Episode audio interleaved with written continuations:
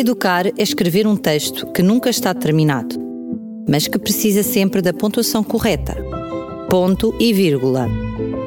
Um apontamento educativo com o professor Jorge Branquinho.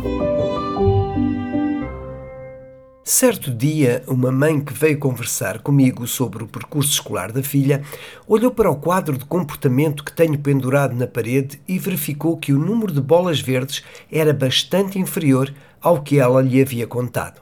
Dias depois aconteceu que um aluno que arremessara uma pedra tendo quase atingido um colega negou perentoriamente perante mim que o havia feito.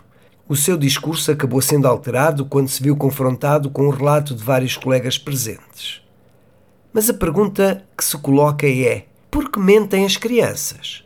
A minha experiência tem decalcado as conclusões comuns a vários estudos, corroborando que o motivo da mentira pode ser variado.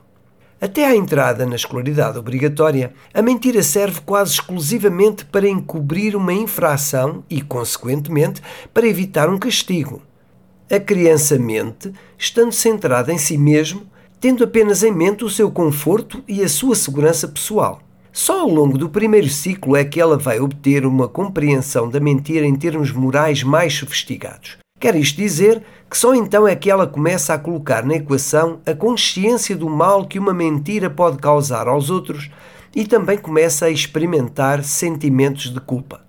Mas é também ao longo do primeiro ciclo que outros motivos para a mentira são adicionados à fuga ao castigo, ainda que este persista como a razão mais frequente. À medida que cresce, a criança passa a usar a mentira então também como meio de assegurar poder e estatuto junto do seu grupo de amigos. Gabam-se do que não têm e distorcem o que se passou. Mas também o fazem para assegurar o estatuto junto dos pais. Atenção! Foi o que fez aquela aluna que eu referi a início ao inflacionar o número de bolas verdes. A crescente consciência que a criança vai ganhando das relações sociais e que a leva, por um lado, a ter consciência do dano que ao mentir pode provocar em alguém, pode, por outro lado, também levá-la a mentir para não atraiçoar um amigo. É esta mais uma razão. Finalmente, a mentira pode ser usada como um mecanismo de defesa, seja para descarregar uma frustração, acontecendo, por exemplo, com crianças que sentem estar a distanciar-se dos colegas relativamente à aprendizagem, seja ainda para obter atenção. Sou, por exemplo, de um aluno que se mutilava e, até ser apanhado em flagrante, contou sempre aos pais que haviam sido os colegas. O facto de não constituir necessariamente um desvio comportamental não justifica que se ignore ou sequer se releve uma mentira. Se o fizermos, esta será assumida pela criança como uma estratégia bem-sucedida e, nesse contexto, tenderá a perpetuar-se. Não é isso que queremos, pois não?